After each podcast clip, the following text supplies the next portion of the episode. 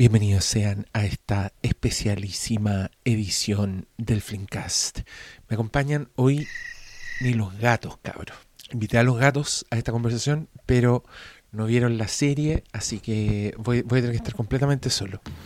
Bueno, el, espíritu que habita en esta casa sí se manifiesta, pero como está, es, es un, es un ente que está enta- estancado entre realidades no es mucho lo que nos puede comentar sobre Succession, aunque me, consta que estaba ahí mientras yo vi toda esta serie. Em, la, la última vez que subí este podcast y que hice un monólogo, a eso me refiero, la última vez que hice un monólogo, también me referí al espíritu que habita en esta casa y alguien en los comentarios me preguntó si era verdad que en mi casa habitaba un espíritu. Y yo tengo que contarle que sí, es verdad. Me contaron la historia. eh, en este departamento antes vivía una pareja muy mayor y al parecer la señora tenía una enfermedad degenerativa que era muy terrible y que hacía cosas muy, muy espantosas. Y el marido la encerraba en el closet. Y era una señora que estaba con mucha demencia, entonces no entendía nada, pero en la oscuridad le daba miedo y rajuñaba las paredes cuando estaba en el closet. Era lo único que hacía, rajuñar las paredes. Y a veces yo estoy solo en esta casa y escucho que rajuñan las paredes y no es un rajuño así de gato chico, no, se escucha como una un- como dedos así pasando por la pared. Heavy.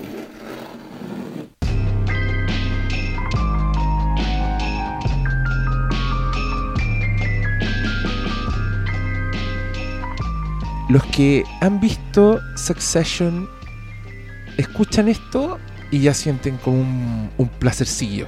No, no digan que no.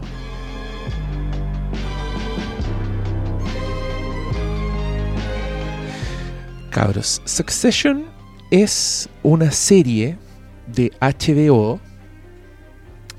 que mm, va en su segunda temporada terminada. Creo que eh, creo que este año salió el fin de la segunda temporada o el año pasado, no, en verdad no tengo idea de fechas de emisión. Discúlpenme, llegué completamente no preparado a esta cuestión, a que sabía que yo estaba solo. Pero esto para que vean lo que me ha hecho este, este 2020. Esto me tiene hecho un estropajo.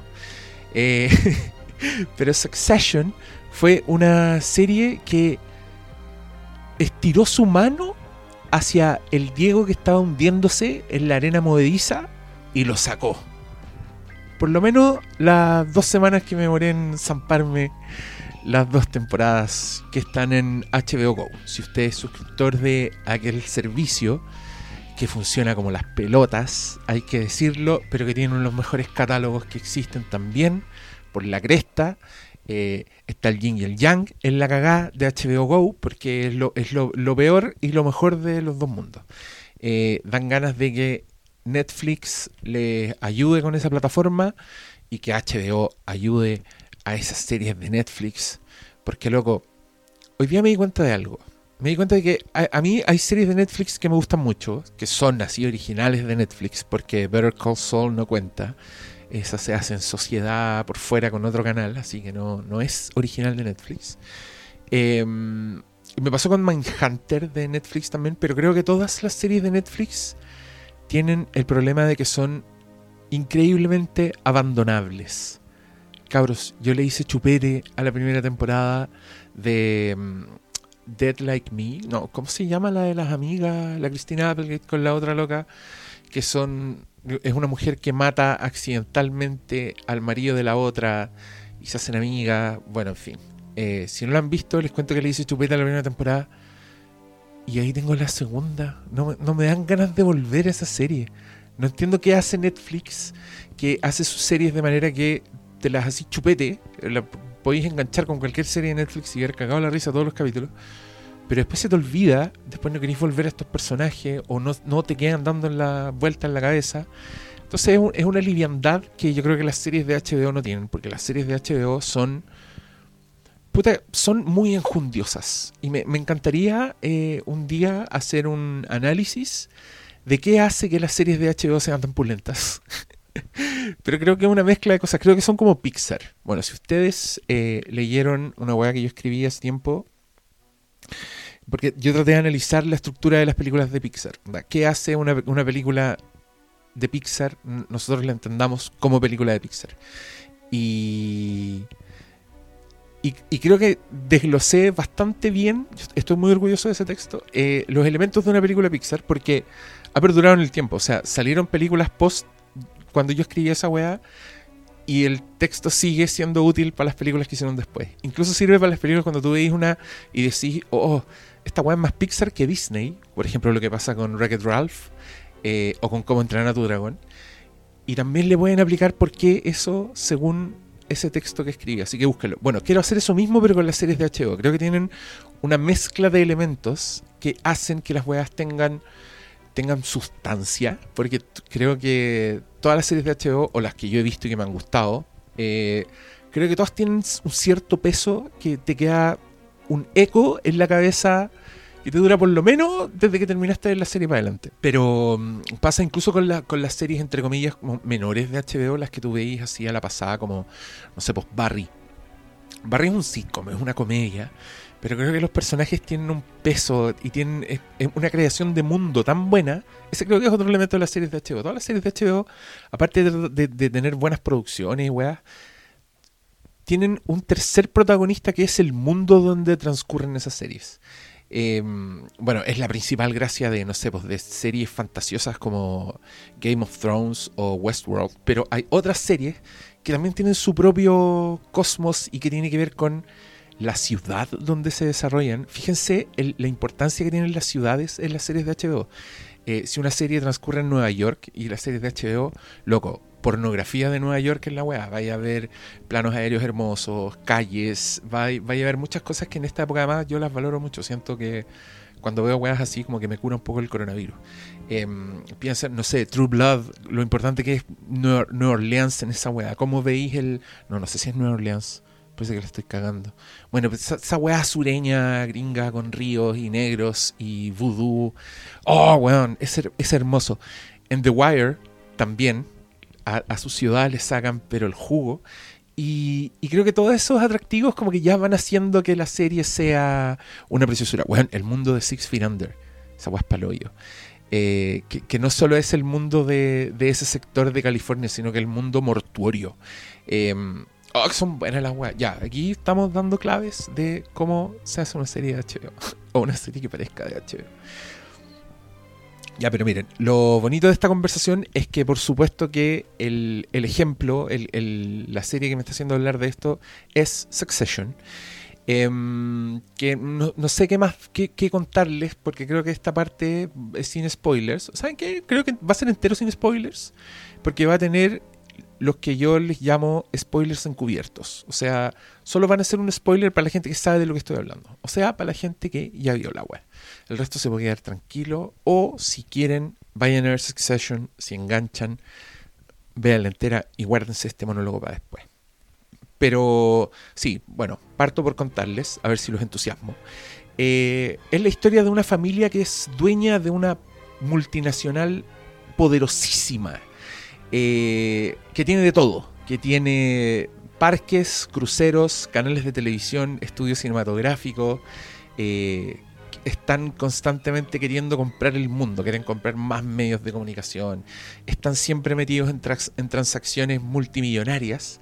Y esta a cuenta la historia de esta familia y, un poco se llama Succession porque creo que el, hilo macro es que el, el, patriarca, el jefe de esta weá, es un señor que está ya tiene como 80 años, entonces muy pronto se va a tener que retirar o se va a morir y está como toda esta esta espada de Damocles sobre los personajes, pensando en quién va a ser el sucesor del viejo.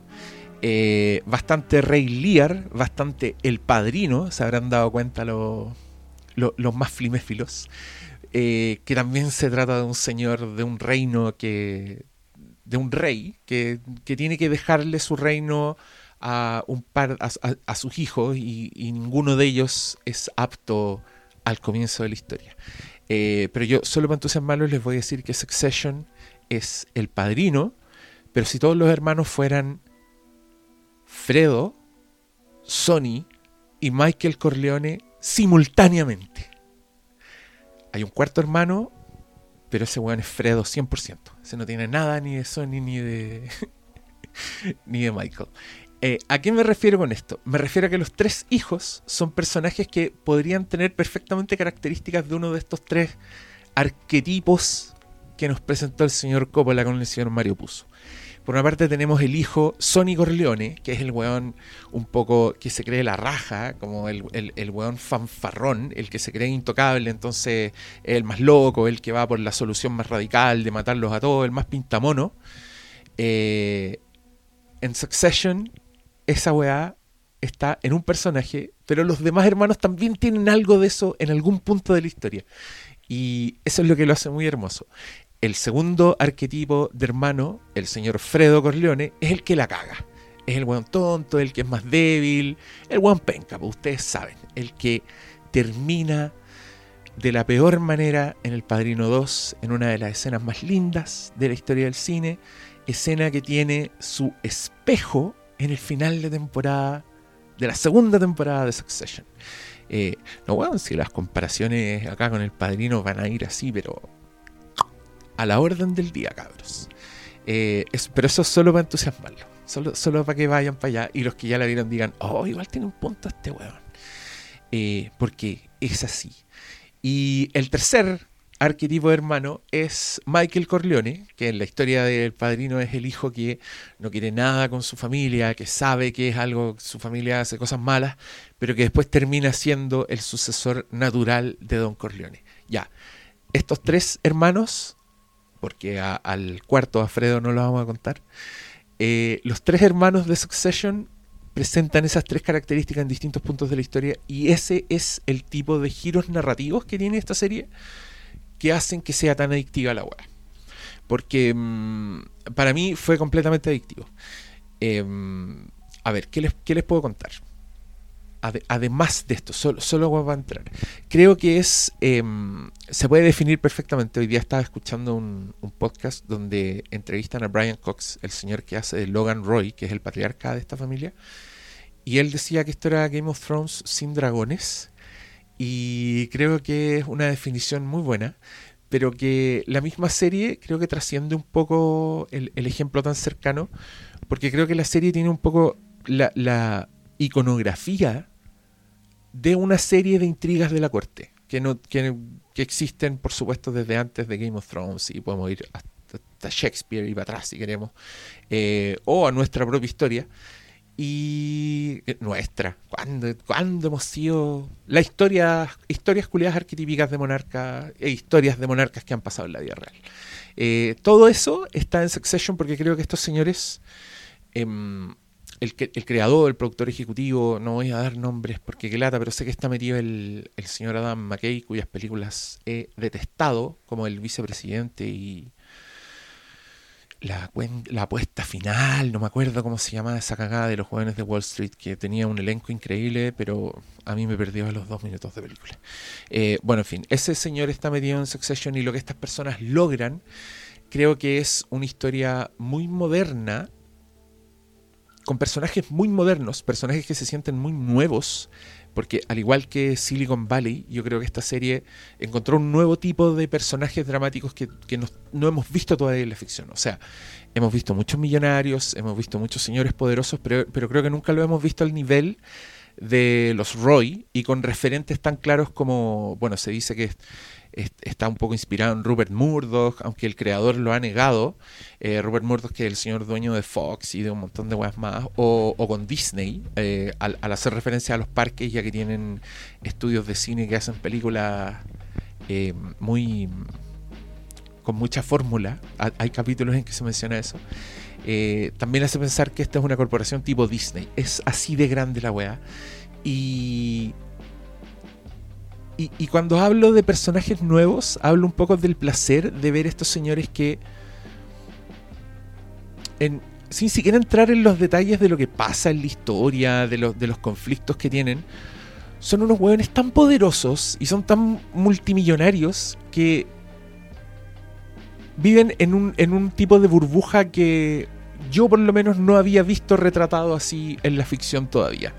Eh, y eso que las historias con millonarios y con gente poderosa son, pero, repito, tan antiguas como el drama mismo. Pero este tipo de, de multimillonarios con este poder como sobre la, nuestra sociedad inmediata es lo que no se había visto. Eso, eso, es lo que a mí me gusta mucho de Succession y creo que es la novedad de Succession. O sea, mostrarte buenos que son dueños de canales de televisión, que son capaces de desviar la política para algún lado y los rollos que tienen ellos, porque esta weá es un nido de serpientes. Y esa es otra de las cosas que hace que Succession sea muy muy adictiva o por, por, lo que a mí por lo que yo enganché tan rápido no existen personas con intenciones transparentes en esta weá es un universo que tiene muy poco afecto porque todas las señales de afecto o, o todos los, los, afectos y, lo, y lo, las relaciones que se entablan en esta weá son están contaminadas por el poder por la ambición de alguien por tenerle miedo al viejo al patriarca y, ese, ese este setting hace que haya siempre situaciones demasiado interesantes, con mucho conflicto, que están muy bien escritas, que tienen, que tienen mucho humor, eh, sin, sin llegar a ser una comedia. Creo que tiene un humor incómodo y un humor de personajes que es muy fino y que es muy...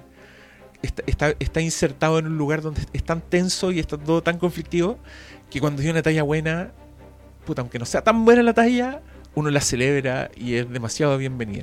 Pero sí tiene tallas muy buenas. Que no sé si vamos a detallar, pero puede que ponga clips en este, en este monólogo para que no me escuchen solo a mí. I am surrounded by snakes and fucking morons. Esta serie tiene también uno de los mejores elencos que he visto últimamente eh, en cualquier cosa.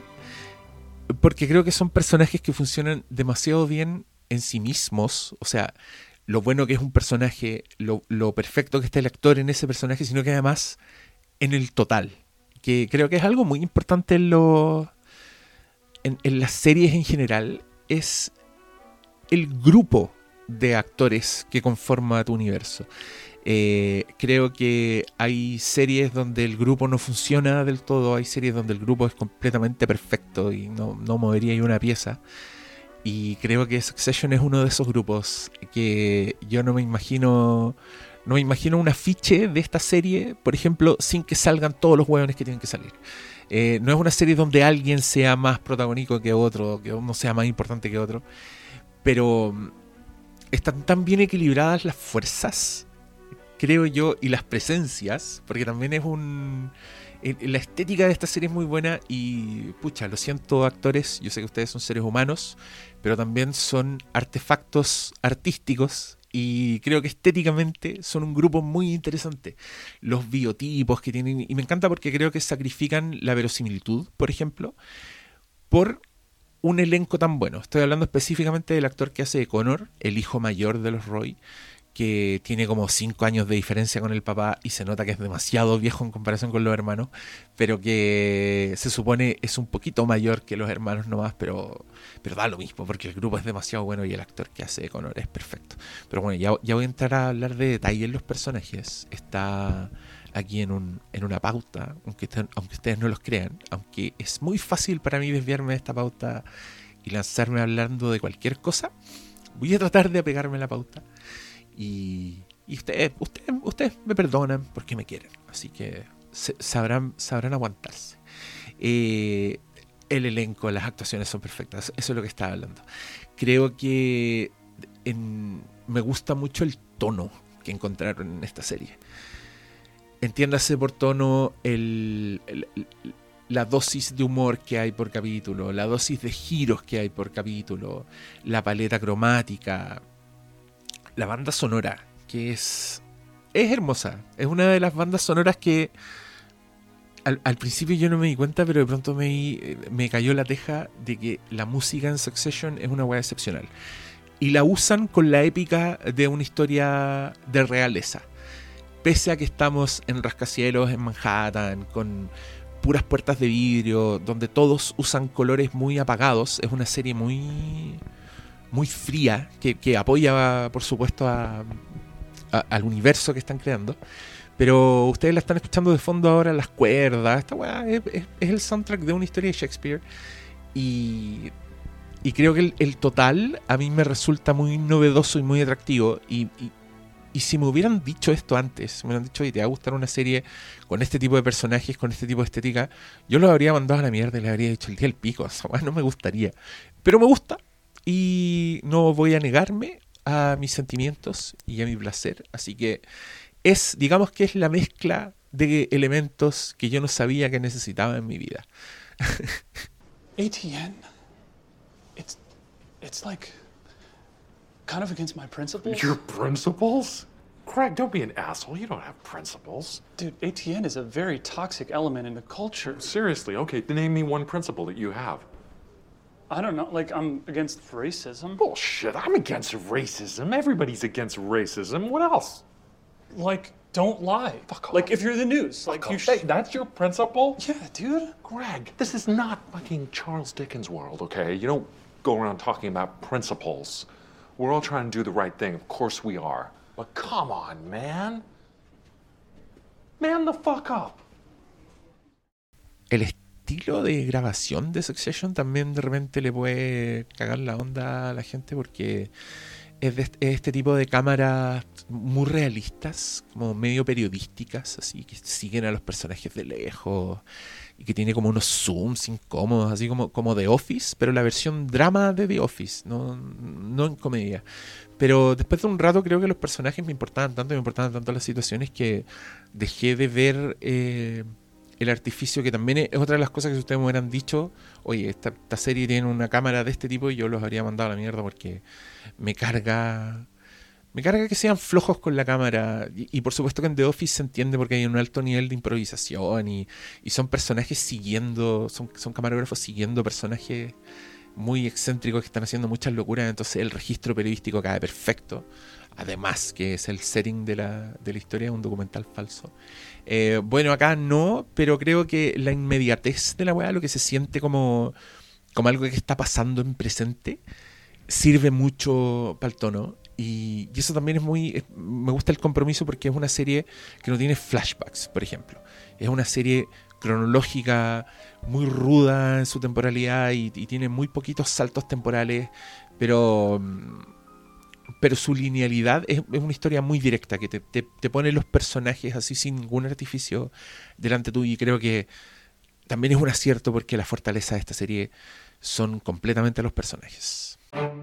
Kids, I changed my mind. I'm staying on. as CEO, head of the firm. You fucked me.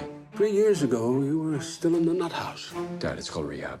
Partamos hablando de Logan Roy, el patriarca de este imperio, interpretado magistralmente por el Brian Cox. Este señor, para los que no sepan, ha hecho 100.000 películas y fue el primer Hannibal Lecter de la historia del cine, porque él hacía de Lecter en Man- Manhunter, la película que hicieron antes del Silencio de los Inocentes, donde Anthony Hopkins se apoderó del rol para siempre, asterisco, asterisco, hasta que llegó Max Mikkelsen y le voló la raja al Anthony Hopkins. bueno, Brian Cox es el primero en abrir esta tradición y ustedes les aseguro que lo han visto en mil películas. Es el papá de mm, Edward Norton en La Hora 25. Es el villano de X-Men 2. Es Striker. Es el primer villano que le conocimos a Logan en X-Men 2. Es un malo en The Born Supremacy. Es el papá de Samara en El Aro. Eh, no, este, viejo está en todas. En la autopsia de Jane Doe también actúa este señor, es el señor forense. Pero acá el weón le dan el papel de su vida. Creo que están todas las fortalezas en la actuación de Brian Cox están completamente reflejadas en este patriarca, que es un viejo culiao, básicamente. Es el padrino, pero donde uno desprecia a, a Don Corleone porque no podéis creer lo crápula que es el viejo culiao. Es un weón que es demasiado poderoso de entrada, que en una escena le dice que el presidente de Estados, el presidente de Estados Unidos es un, es un temporero, porque el weón a los cuatro años se vira.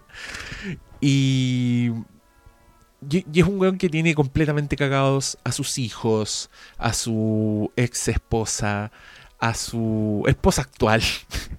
Los tiene a todos locos porque el weón eh, es, un, es una bestia, es un depredador, es otro nivel de viejo culiado que por supuesto, es como uno se imagina a los multimillonarios que son dueños del mundo y están haciendo cagar el planeta y no están haciendo cagar a nosotros. Ese weón es Logan Roy. Es Immortal Joe, pero contemporáneo. Y, y es un weón que, más encima, no quiere dejar el trono. Se niega a desaparecer, se niega a jubilar, pese a que al comienzo de la serie su estado de salud es completamente deplorable. Eh, y, y el weón llega a límites que no se pueden creer en esta serie. Eh, yo sé que quizá los que no lo han visto aquí le estoy dejando la vara muy alta y quizás van a esperar grandes cosas. Y no sé si son grandes cosas las que pasan, pero son de un nivel de deshumanización que uno no se puede creer. Y, y- me encanta porque incluso en los créditos este señor es una es, es un- es una figura siniestra, pero muy dentro del tono realista de esta historia. O sea, no, este weón no es una ca- caricatura, es un personaje que está hecho en muchas capas. Y lo más sorprendente es que, es que todas esas capas son de maldad, son alguna forma de, de, como una desfachatez en su inmoralidad que no se puede creer. Pero bueno, ustedes, si no la han visto, ya, ya les tocará explorar los, límites y lo- los límites inexistentes en la moral de este señor Logan Roy. Eh, un viejo culiado que uno, por supuesto, así se imagina al señor dueño del edificio, al señor dueño de los canales de televisión. Eh, que yo creo que son versiones más charchas de este weón. Si este weón, yo creo que podría comprar. Este weón podría comprarse Chile. Yo creo que Logan Roy podría comprarse Chile si quisiera. Eh, es manipulador, es controlador, eh, hace cosas mirando a la cara y, y es temible. Y también pasa que yo, yo siento, intuyo mucha verdad en esta, en esta serie. Yo honestamente creo que son así las personas que, que están siendo dueñas de todo lo que no debería tener dueños, creo yo. Pero, mm, pero es, es- muy bacán ver a Brian Cox en ese personaje. Como toda la fuerza que tiene este viejo, su bozarrón, sus puteadas, su- sus capacidades de putear en esta serie son exquisitas, son para aplaudirlas. Y, y me encanta que un señor con tanta carrera de pronto, ¡pum!, le hayan hecho un personaje que es ya... Yo creo que es para retirarse. Yo creo si, si, el, si el actor no, no es tan pegado al, al trabajo como el protagonista que él interpreta, eh, después de esto debería retirarse porque, loco, renuncia cuando vayas ganando. Y con Logan Roy vais ganando. Ah, mira, el malo de Logan en X-Men 2 acá se llama Logan. ¿Viste? Uno nunca sabe lo que le depara el destino. El hijo mayor de Logan Roy es Connor y es el personaje que yo despectivamente me refería como Alfredo de esta familia porque def- definitivamente es Alfredo. Es el Fredo cuando el weón se va a Las Vegas y anda todo engrupido con los lentes oscuros. Este weón es Connor. Es el hijo mayor que mm, por lo que por lo que se entiende en la serie es de un matrimonio anterior del viejo, que ha estado casado tres veces creo. Y este es el primer hijo que tuvo y es un hijo que lo pasó muy mal porque el viejo abandonó a la mamá, la mamá tenía problemas psiquiátricos, entonces el cabro chico se quedó con la mamá. Y, y creo que por eso ahora dejan que él haga lo que quiera, porque Connor es un personaje que, a- pese a que tiene una vida relativamente funcional, el weón vive en otro planeta. Este personaje es el... podrían sacarlo intacto y ponerlo en Arrested Development, eh, podría ser amigo de Phoebe Buffet, es ese, es ese tipo de personaje, el personaje que está en su propio planeta haciendo weas estúpidas, ese es Connor.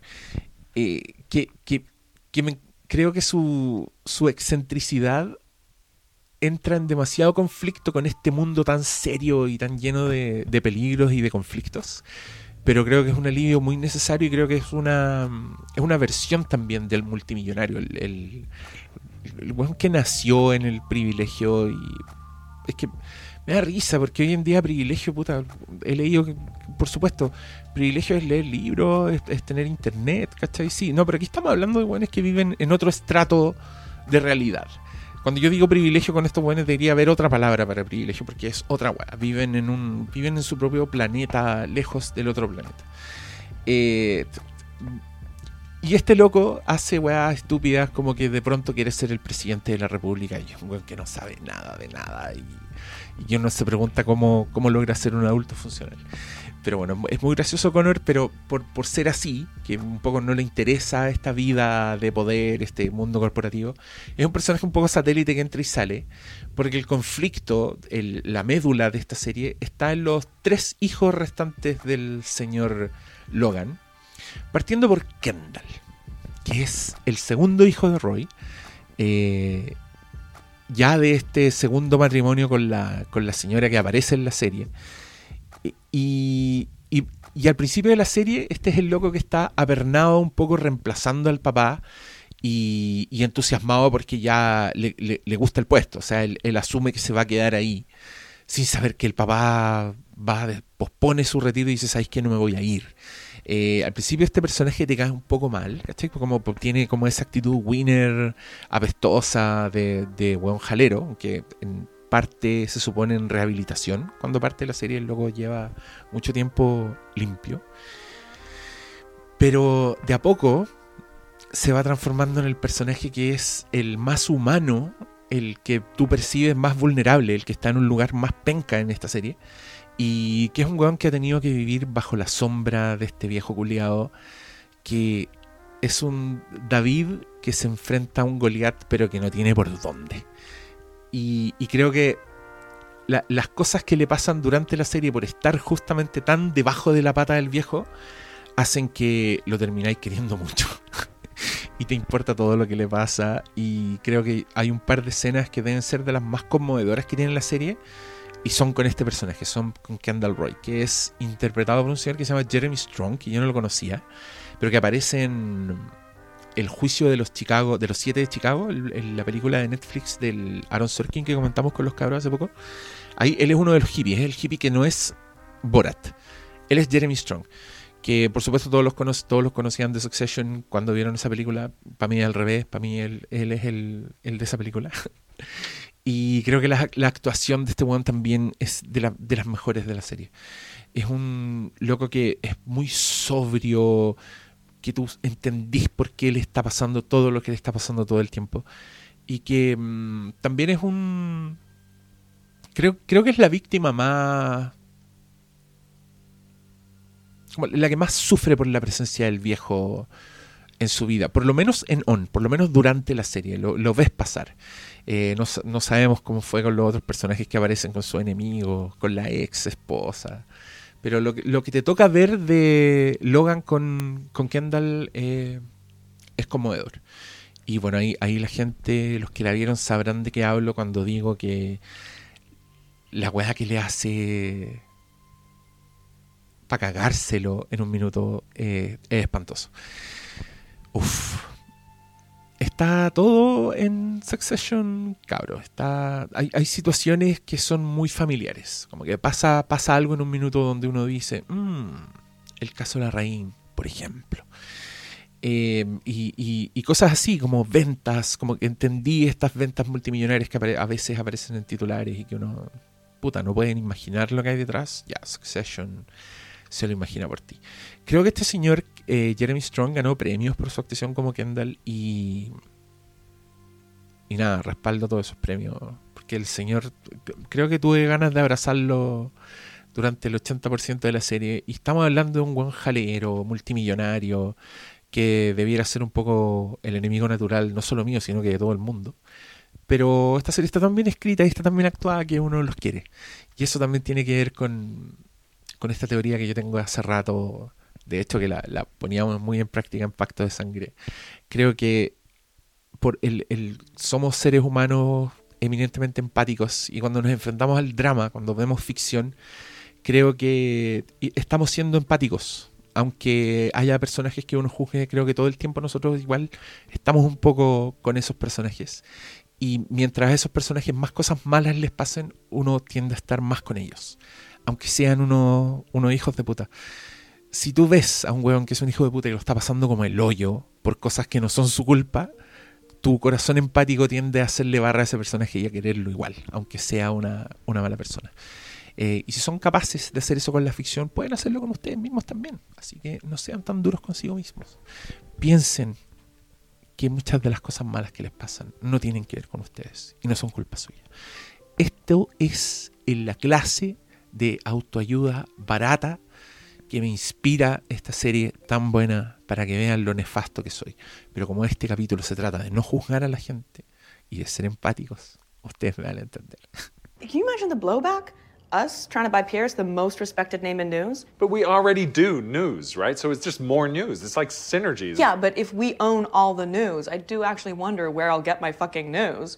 Because at some point, someone needs to actually keep track of what's going on in the world, who went where, and who wore a hat. I think it's going to be a separate brand. I'm going to keep the truthy oatmeal branding. Yeah, but the American Republic is in not great shape as it is. What, you've got the, the Times, the Post, editors at Pierce, and a couple of hundred angry young women on Twitter, and that's about it. Please. It is, no, Tom, it is thread fucking bear out there, and now we're gonna eat another one? Well, do you want to tell him that? Tom, this is serious. It's a snake eating a crocodile. It doesn't fit, it's too big. Shiv Roy, interpretada por Sarah Snook, una actriz australiana que apareció por ahí en un capítulo de Black Mirror y que mm, es increíble en esta serie. Esta es la única hija que tuvo Logan Roy, hermana del Kendall, de, hija de ese mismo segundo matrimonio. Y este es el personaje que... A ver, ¿cómo decirlo? Más rápido se, establece un poco como el Michael Corleone de, de la weá hasta que se empieza a mandar cagazos, hasta que empieza a mostrar un poco cómo es. Eh, eh, empezáis a conocerlo un poquito más y, y, creo que el viaje de este personaje es hermoso. Ella es la... Por ser la hermana es un poco ignorada eh, en los asuntos familiares, pero esta loca no se echa a morir. Eh, esta buena es muy... Es muy aguerrida, un personaje bastante fuerte. Y, ella está en la suya, como que tiene su propio trabajo, se pone a trabajar eh, en, una campaña política presidencial de un senador que odia a su papá. O sea, la buena se pone a trabajar para el enemigo. Así de desvinculada está del, del imperio de los Roy. Pero empiezan a pasar cosas en la serie que empiezan a hacer que ella cambie. Y tú la empezás a conocer. Y se, manda bastante. Yo creo que Shiv se manda bastantes cagazos. Y acá pasa un poco lo contrario. Como que está lo que empieza a hacer cosas malas, pero cuando tú ya le tenés buena. Ya le, le agarraste cariño por, por todo lo que la viste pasar en, en, el transcurso de la serie. Por, porque no la están pescando mucho. Y creo que la buena también es seca. Crea un personaje que a ver, cuando yo les decía que estos locos encontraron un nuevo tipo de personaje dramático, creo que tiene que ver con. Fíjense, los, si no la han visto o los que ya la vieron, piensen en cómo son los Roy cada vez que tienen contacto con, con gente real, con gente del, gente del pueblo. Ya sea con sus empleados, con alguien que se toman en la calle, por las circunstancias estos locos son como unos extraterrestres que andan flotando en su burbuja. El resto de las personas no existe para ellos. Y esa weá es muy hermosa de presenciar, porque creo que son unas sutilezas que no se pueden creer. En serio, estén atentos a todos los momentos en que los Roy cruz, se cruzan el mundo real.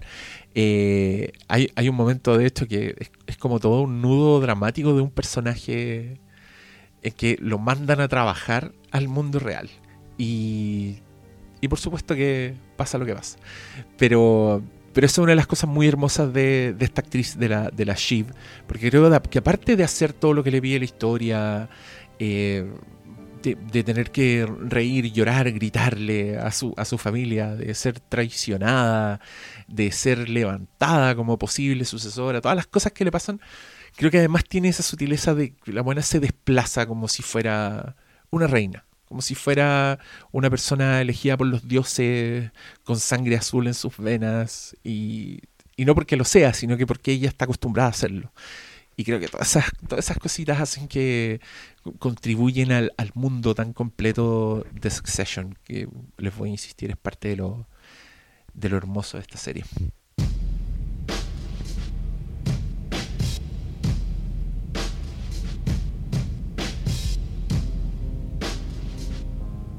Y ahora tenemos que hablar del tercer hermano, bueno, del cuarto, pero del tercero del clúster de sucesores. Que este es abiertamente, eh, cuando parte la serie de entrada, este weón es el, el Sonny Corleone. Este es el pintamono, el fanfarrón, el rockstar, interpretado por Kieran Culkin, eh, que los millennials recordarán como el, el primo el primo de Kevin en mi pobre angelito, el que tomaba mucha bebida y después se meaba en la cama, ese cabro chico de lentes que le levanta las cejas, ese es Kieran Culkin, que después actuó en It Goes Down y en Scott Pilgrim vs. The World. Bueno, este señor ahora es Roman Roy, el Roy excéntrico, el rockstar, el weón que cada vez que habla tiene una talla, que no tiene ni un respeto por nada y que al principio, en el primer capítulo, hace una weá demasiado despreciable y que tú lo odiáis hasta que, por supuesto, empezáis a entenderlo, empezáis a cachar las weas malas que le pasan. Y cuando te das cuenta que es un weón que está demasiado dañado por el mundo en el que le tocó nacer, incapaz de establecer relaciones normales con ni una persona, y, y, es muy entretenido, además. Este weón te hace reír, lo pasáis la raja. Y, qué talentoso los Colkin. Todos se, sacaron como un cabro chico por. Bueno, el Macaulay Colkin de Mi Pobre Angelito, que es el hermano de este weón. En Mi Pobre Angelito hacían de primos, pero en la realidad son hermanos. El ángel, ¿cómo se llama? El ángel malo. Esta película del cabro chico malo que era, era en serio, era de terror de verdad. Y el otro, ¿cuál es el otro? El Rory Colkin que es, es el cabro chico que salía en Señales y que actúa en Scream 4, creo. Era el que andaba grabando todo en esa película. Mira, hicimos un repaso por los Colkin. Este es el capítulo de las familias. Nos pasamos un rato a la casta Colkin, pero volvemos a la casta Roy. Nice vest, Wamsgans. It's so puffy. Thank you, Roman. Ya le hablé del. Ese, es el, este es el núcleo importante. ¿eh? Estos son los tres hermanos y el papá. Como que todo un poco se ramifica desde ahí. Y ahora quiero mencionar justamente esas ramas. Porque hay dos que son particularmente maravillosas. Uno de ellos es el personaje Tom Wamsgans, su apellido. Interpretado por Matthew McFadden eh, que ustedes románticas recordarán como el señor de Pride and Prejudice, ese galán, acá no es tan galán. es el esposo de Shiv, es el weón que se casa con la, con la hija del viejo. Y que, aunque el weón viene, se nota que viene de un mundo de millonarios, no está ni por si acaso cerca del nivel de poder de los Roy.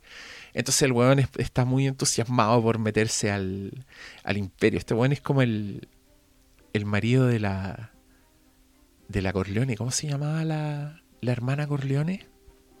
Oye, ni la mencioné en el clúster de los hermanos, pero es que ese, ese era el arquetipo de la que está fuera de los negocios de la familia, pues ella nunca no se quiso meter hasta, hasta la tercera película.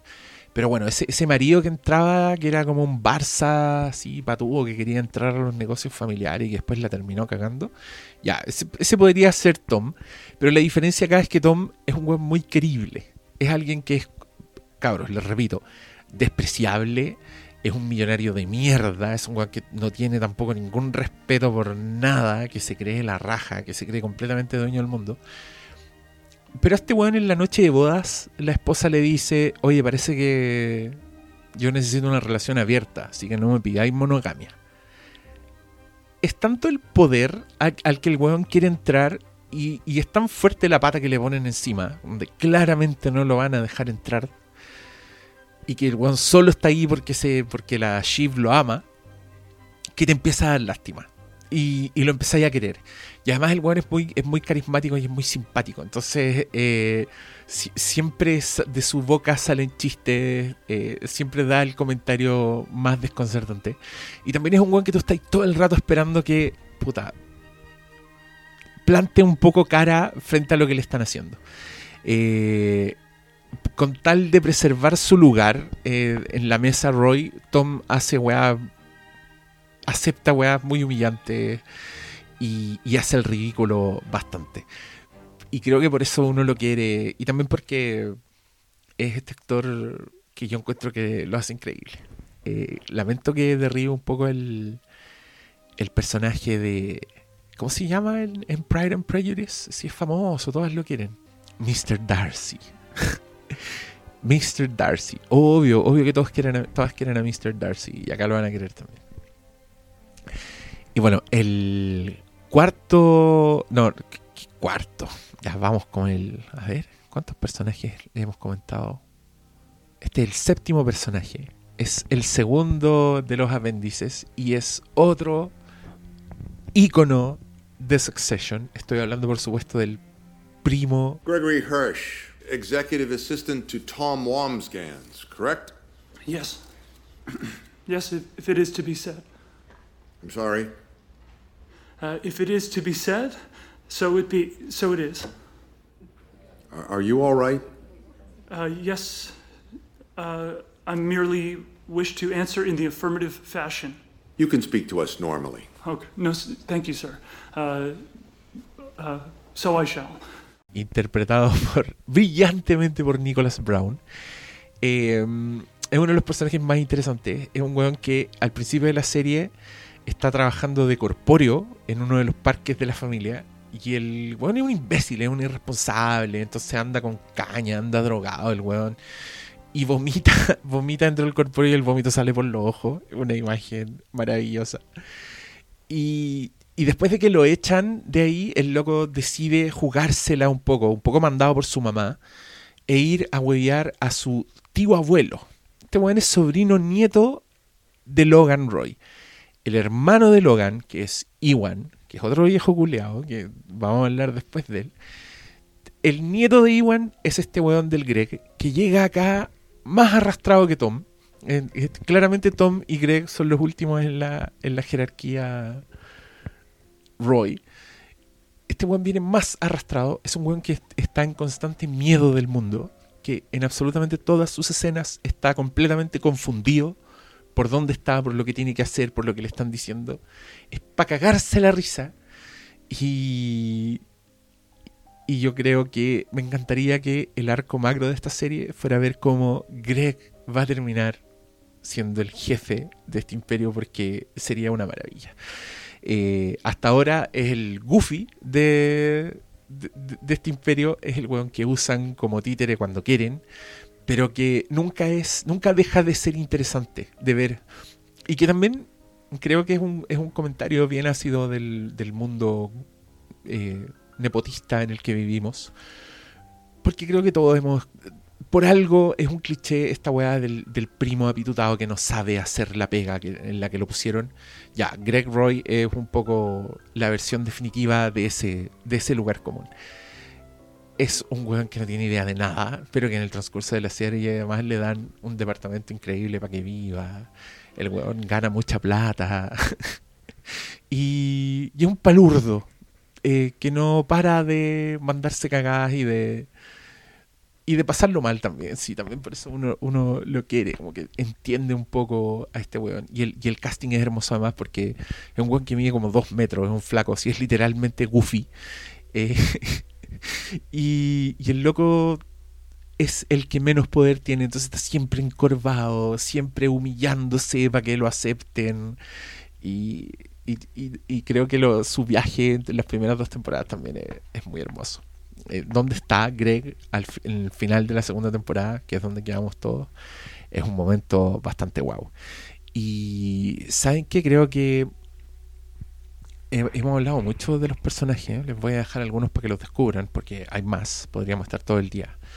Una colaboradora, por ejemplo, de este imperio, una señora que se llama Gary, que también es muy interesante. Frank, otro señor bacán. Marcia, la esposa actual de Roy. Y, bueno, el que ya les nombré, el Iwan, el hermano del viejo, que lo interpreta James Cromwell, además que James Cromwell, oye, viene ahí el viejo, apareció en, en Guay Increíble, aparece en Six Feet Under, Los Ángeles al Desnudo, Babe, El Chanchito Valiente. Buena, buen, currículum, señor Cromwell, lo felicitamos. Y ahora eh, voy a dar paso a una nueva sección. Con el gentil auspicio de Corega, pañales, para adultos el sistema de pensión Chauchas Inc. Les traemos la sección Fundación Las Rosas. Es que hay una tendencia muy hermosa en Succession y es que le dan trabajo a actores del pasado. Y eso es muy hermoso. Eh, para que sepan, el Connor lo interpreta Alan Rock, que es un actor que nosotros conocimos en los 80 como el amigo de Ferris Bueller. ¿Se acuerdan de esa película? También era uno de los pasajeros, era el pasajero saco hueas en el bus de máxima velocidad. Eh, un señor que en muchas cosas, también actuado en un sitcom muy bacán que se llama Spin City. No sé si alguien lo ha visto. Era el chistoso en Spin City. Bueno, eh, un bacán. También aparece en un capítulo un, un psiquiatra que es como un terapeuta, que es uno de los capítulos hilarantes de esta weá donde pasan weas muy demente. Pero que era el protagonista de After Hours de Scorsese y el, y el amigo muerto en American Werewolf of London. Y acá un psiquiatra bacán. Eh, también está Holly Hunter. Bueno, ella ha tenido como una carrera toda su vida, pero puta actúa en Educando Arizona, en Broadcast News, una heroína ochentera prácticamente. Y acá su personaje es wow. Y también quiero mencionar, este es la, el- el momento más de todos, pero el primo Larry de Dos Perfectos Desconocidos. Usted, anciano, que me está escuchando, usted que se acuerda de ese sitcom hilarante de dos primos que, que vivían en un departamento, uno de ellos venía del campo y el otro era el de la ciudad. Qué tiempos aquellos.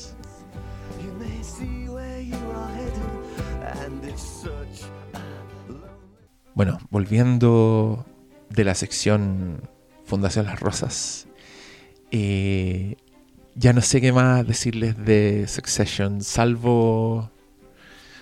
No sé, ya aquí, aquí voy a hablar con spoilers. Si usted siguió escuchando todo este monólogo y se decidió a ver Succession, váyale. Si no, muchas gracias eh, por su atención. Lamento no haberlo persuadido. Usted se lo pierde. Eh, hablemos hablemos de cosas que pasaron. Partiendo por ese final de temporada, loco. Bueno, lo que, lo que, lo que hicieron con Kendall en esta serie fue completamente hermoso. Desde llevártelo al infierno, después de que el pobre weón creyó, o sea, no creyó, mató a una persona en un accidente donde, puta, yo, yo igual creo que no fue tanta culpa de él, porque sí es cierto, obligó al weón a ir drogado, a buscar más droga a otro lado, a un, al mesero. Pero puta, es el mesero el que le mueve el volante, weón. Es él el que hace que el auto se vaya a, pique. Em, el viejo descubre que Kendall se mandó esta cagada y usa el secreto para cagárselo. Porque Kendall estaba a punto de quitarle su reino. Y el viejo usa esta guay lo chantajea, weón. No se puede creer, Logan culiado. Bueno, después de todo eso, después de tener a un Kendall completamente destrozado toda la temporada, tú veías que ese weón estaba desconectado. Y, uno de los, momentos más hermosos de Succession para mí fue el capítulo donde creen que hay un tirador en el edificio, pero que en verdad era uno de esos empleados que se había suicidado. Y nadie le importa esa weá. Solo les importa que pensaron que había un tirador y que se tuvieron que ir a un panic room. Eh, en ese capítulo muestran que Kendall sube a la azotea del rascacielos y mira para abajo. Eh, Es, un, es, un- es una, una, azotea que está igual cubierta, que tiene como unos, paneles, pero él se para muy cerca del borde, detrás de este plexiglas, y mira el mundo. Y de hecho se pierde todo el escándalo que está en el rascacielos por ir a su, a su lugar, al lugar donde él tenía su momento. Y después de eso tiene una escena que es completamente conmovedora con su hermana, que a mí me dejó para la cagada, porque es el minuto en que él admite que está destruido. O sea, es lo más cerca que está de admitir algo y de, y de tener una, relación, un momento genuino con su hermana. Que hay muy pocos de eso en esta serie, porque los jóvenes siempre están tramando, siempre están discutiendo. Pero acá él se derrumba y le dice a su hermana que él, él no va a ser el sucesor, probablemente va a ser ella y él está seguro de que él no va a ser. Y ella le pregunta por qué y él no es capaz de decirle. Pero se terminan abrazando, una escena que es hermosa. Y al final del capítulo él vuelve a su azotea a mirar y se da cuenta de que han puesto refuerzos como para evitar que se acerque al borde. O sea, el weón es literal un prisionero en su castillo. El momento que él pensaba que tenía para él solo, en verdad estaba siendo monitoreado, lo tenían completamente cachado y le pusieron refuerzos porque probablemente el papá piensa que está suicida. No se va a acercar a hablar el weón el día del pico, pero sí va a mandar empleados para que el weón no se mate porque seguramente sería un escándalo para él. Y un símbolo de debilidad que bajaría las acciones. ¡Oh, el viejo Julián! Y qué otros momentos quería comentar. Bueno, eh, cuando dije al principio del monólogo que mm, había un- una cita directa al Padrino 2, yo estoy hablando del final de la segunda temporada. Cuando estos weones se van en un yate, pero que es como un yate de lujo, una weá gigante. Un yate que tiene para que aterrice un helicóptero en la weá, imagínense, saquen la cuenta. Eh, se van en ese yate, pero lo que, lo que está pasando no es un retiro buena onda. Lo que se está haciendo, se está deliberando a quién van a tirar a los leones. Porque en el final de temporada hay como un escándalo que empieza a rodear a, a la familia Roy. Porque ocurrieron casos de abuso sexual en uno de en los cruceros, en la división de cruceros de la weá y, y la corporación la, la, familia tapó esas weas, pero ellos están haciendo los weones, pero al final deciden que necesitan tener a alguien para culpar. Necesitan un sacrificio de sangre, y ellos lo dicen. Y, y en, esta, en esta escapada en el yate lo que hacen es deliberar eso. Entonces, puta, lo que parte muy chistosa la wea porque, puta, el Tom tratando de salvarse, están todos tratando de salvarse, pero al mismo tiempo para salvarse tienen que apuntar a alguien más. Y, algo que tiene Succession que es muy hermoso es que tiene muchas escenas grupales, tiene muchas escenas de muchos personajes donde muchos están gritándose y están diciendo weas. Y son escenas que uno, puta, se goza, loco, de principio a fin. y, esta del, del yate es como todo un capítulo así, eh, donde, donde tienen que decidir quién es el que va a ir a la, a wea. Y, lo que ocurre es que Logan, el, el concha su madre, decide sacrificar a Kendall, al hijo más débil. Y el weón lo manda a llamar. Y Kendall está completamente resignado. El weón lo sabe desde antes. Sabe, siempre dijo: Yo no voy a ser el sucesor, pero ahora acepta ser sacrificado. Y. Y Roy le da un beso. Le da un beso. Uno de, de los pocos momentos de afecto que tiene con su hijo es un beso de Judas. Es un beso de. I know it was you, Fredo. Pero acá el sacrificio de nuevo se está haciendo en un bote. Y, y de nuevo estás recibiendo un beso de la persona que te, que te está matando, básicamente. Eh, y lo que pasa al final es que weón, Kendall tira los leones al viejo en los últimos momentos de la temporada. Me estáis weyando. Después de que el viejo le dijo que no era un asesino y que se lo dice a él más encima, sabiendo lo que le pasó. Weón, después se lo lleva a la casa, lo hace ir a la casa del muerto. Como porque él, él va a pedir disculpas, así como, oh, lo lamentamos, buena onda.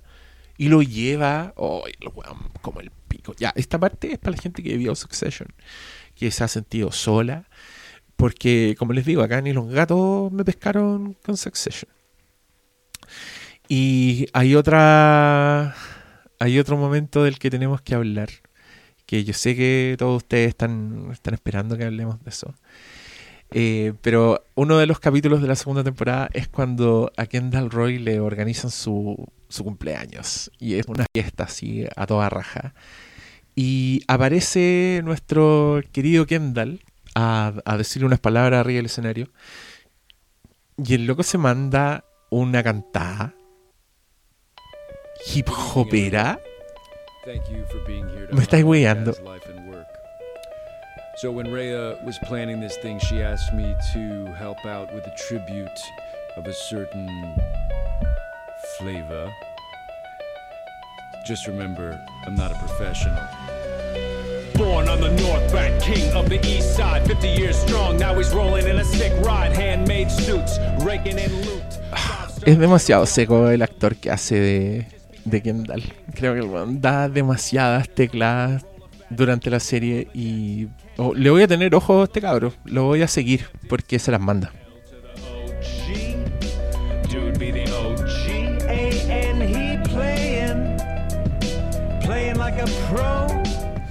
Y este también es un momento que es bastante cálido. O sea, de entrada te cagáis de la risa porque es un mundo demasiado frío. Entonces que de repente alguien se ponga a cantar hip hop es como una inyección de vida la weá. Y, son muy lindas las reacciones de los personajes. Primero que el, por supuesto que Roman se está cagando la risa mal de su hermano. Pero después de un rato como que lo empiezan a respetar y, empiezan a celebrarle la weá.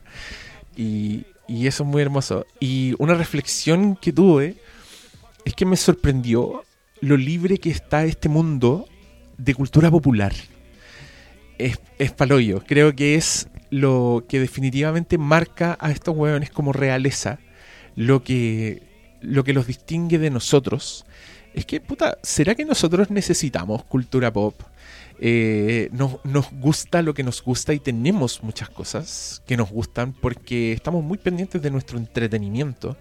Entonces creo que todos tenemos una polera con un mono en algún minuto, todos tenemos un juguetito en alguna parte, o, o si desbloqueamos nuestro teléfono hay una weá de una película o de un mono o, algo pop. Creo que es muy presente en nuestras vidas y no sé si soy yo o mi círculo o mi burbuja, mi propia burbuja, pero para mí la cultura popular es algo que está muy presente en la vida diaria que está completamente ausente en, del universo de Succession. Llegó un punto en que me obsesioné y empecé a buscar en todas partes. Yo decía, ya, pero ¿cómo no va a haber nada? Además, se supone que los jóvenes son dueños de parques, que tienen un estudio de cine que hace películas charchas para la plebe. Y, y no, no hay nada. No hay cultura pop. Así que si usted quiere ser realeza, si usted quiere llegar a los Roy, ya sabe, deshágase de sus rascas poleras con monitos eh, vístase como una persona civilizada, esas zapatillas, esos prendedores ordinarios que no, olvídelo. En este mundo no hay monos. Todo el mundo ellos hacen los monos porque es otro de los valores más que tienen. Y, y, es otra cosa que a mí me llama mucho la atención.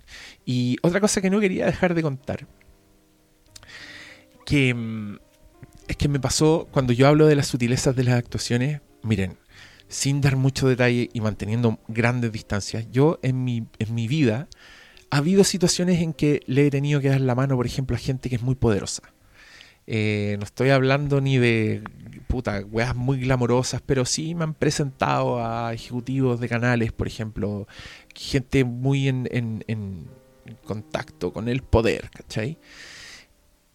Y yo veo esas actitudes en los actores de Succession. Yo veo como saludar a alguien para Roy o para cualquiera de esos jóvenes es un cacho y una hueá completamente innecesaria que no recuerdan ni un nombre que nadie les dice, que están aburridos en cualquier parte si no están haciendo sus hueas relacionadas con el poder.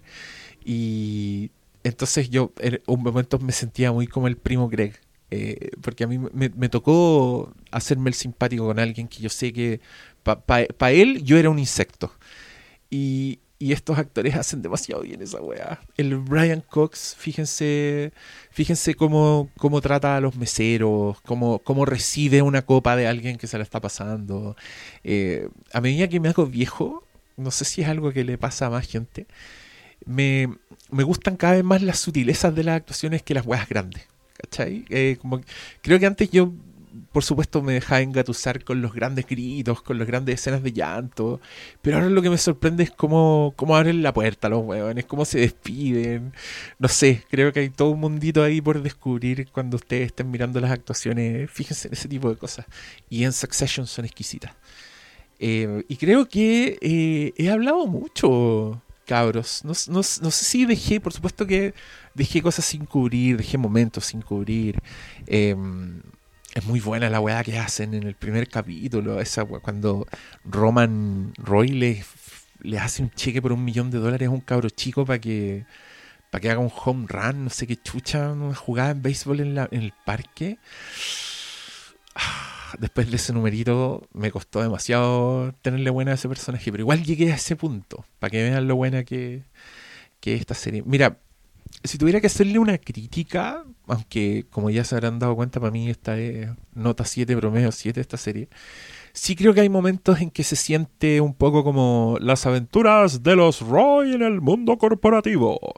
Eh, porque en cada episodio sentía que estaban pasando problemas así como de puta, de, la firma y de la junta directiva pero se me perdía el rastro como de la historia macro, de por qué esto es una serie que yo tengo que seguir viendo.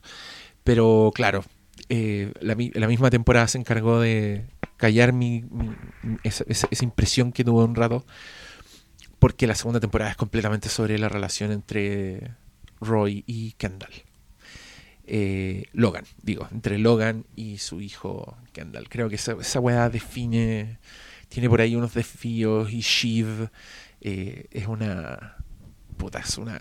ella tiene mucha vocación de protagonista, como dice mi, mi querida Catalina Calcañi. Tiene mucha vocación de protagonista y tiene grandes momentos, pero creo que la, la- espina dorsal de esta temporada es definitivamente Kendall versus Logan. Y vaya qué clímax tuvo esa historia. Por lo que vi en redes sociales, por lo que publicó una actriz de Succession, la Gary, justamente uno de los personajes que no conversamos tanto, eh, ya empezaron las filmaciones de la nueva, de la tercera temporada, con coronavirus y todo, así que véanla con confianza. Esta no la van a dejar en el aire, como Mindhunter, David Fincher culiado, qué weá, dos temporadas de esa weá increíble y nos va a dejar ahí nomás. Bueno, con Succession, cabros, no les va a pasar lo mismo. Viene la tercera temporada. Gracias por tanto, HDO. Gracias por tanto, queridos auditores. El... Me alegro, creo. Por un momento pensé que no iba a salir este monólogo, pero creo que salió. Así que voy a dar este día por terminado con un éxito. Este éxito. El de Succession. Buenas noches, cabros. Los quiero mucho. Good evening, everyone. Thank you for being here to honor my dad's life and work. So, when Rhea was planning this thing, she asked me to help out with a tribute of a certain flavor. Just remember, I'm not a professional. Born on the North Bank, king of the East Side, 50 years strong. Now he's rolling in a sick ride, handmade suits, raking in loot. Five star general, y'all best salute. Yo, bitches be catty, but the King Kong daddy. Rock all the haters while we go roll a fatty. Squiggle on the decks, Kenny on the rhymes, and Logan big ballin' on Hampton's time. L to the OG.